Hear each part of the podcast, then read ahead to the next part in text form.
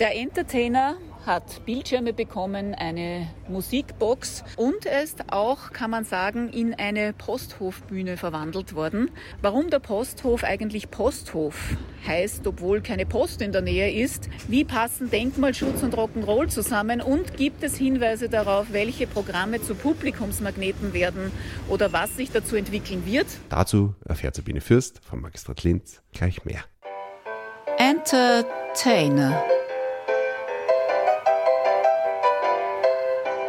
Er hat es sich auf dem Bankerl vor dem Entertainer gemütlich gemacht, fühlt sich sichtlich wohl, denn Entertainment ist sein Beruf, auch wenn sein Umfeld normalerweise etwas lauter ist. Posthof Musikmanager Gernot Kremser. Nun wird der Hauptplatz durch den Entertainer zur Posthofbühne. Wie bunt wird denn das Programm? Wahnsinnig bunt. Wir sind die ganze Woche hier und haben ein Pop-up-Konzert von der Volkshilfe da zum Beispiel. Wir haben Popkultur und Popmusik hat auch immer mit Style, Mode und wie schaue ich aus, wie fühle ich mich zu tun. Also es wird Mode geben. Es wird aber auch, ja, was ist, was wäre das Festival ohne die richtige Frisur? Also ob der Fokuhila oder ich weiß nicht, die Dauerwelle wieder kommt. Wir erfahren es hier am Mittwoch um 15 Uhr. Also unbedingt vorbeischauen und einen Spaß haben. Seit 38 Jahren gibt es den Posthof als Kulturtreffpunkt. Seinen Namen hat er einem Besitzer aus dem 18. Jahrhundert zu verdanken. Es war ganz, eigentlich ganz kurze Zeit war der Posthof eine Poststallmeisterei.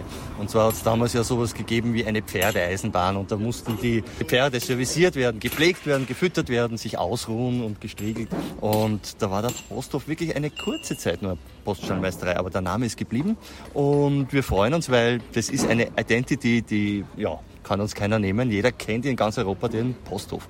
Im Wort Posthof steckt ja auch das Wort Hof, weil er ja ein Bauernhof ist und noch dazu ein denkmalgeschützter. Wie passt denn das mit den Live-Konzerten zusammen?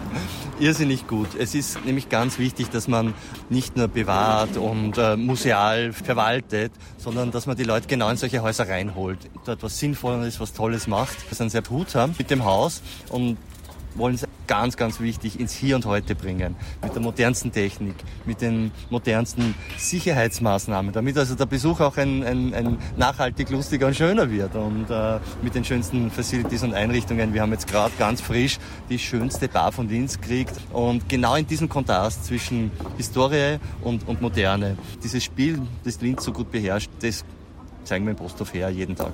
Wie viele Konzerte, wie viele Lesungen, künstlerische Auftritte gibt es denn so durchschnittlich im Posthof pro Jahr? Also im Posthof selbst zwischen 200 und 250. Wir haben einen Arm auf der Donaulände mit dem Ahoi Pop Sommer. Wir bespielen die Herrenstraße beim Herrenstraßenfest und wir wenn es gut ist, dann tun wir uns zusammen mit unserer Schwester, Bruder, Mutter, Vater, wie man sagen will, Bucknerhaus und machen dort Konzerte oder auch mal in der Tipps Arena.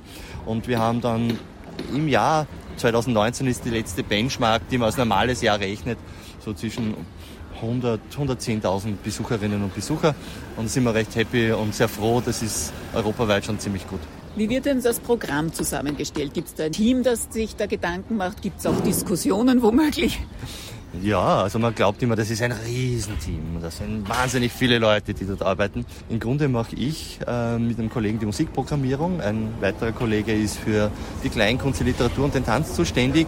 Wir sind ein eingespieltes Team, also das ist sehr, sehr gut. Wir verstehen uns fast blind. Die Prämisse ist natürlich auch, dass man immer schaut, einerseits das erwachsene Publikum, das erfahrene Publikum mitzunehmen und denen was zu bieten aus, aus deren Kulturverständnis oder Popkulturverständnis und gleichzeitig aber auch die, die 14-, 15-Jährigen zu interessieren und zu sagen, hey kommt, da ist was für euch. Und die dann aber wiederum 15 Jahre ans Haus zu binden und noch länger, das ist die Aufgabe, das ist die Herausforderung und das ist auch das total Schöne an der ganzen Geschichte.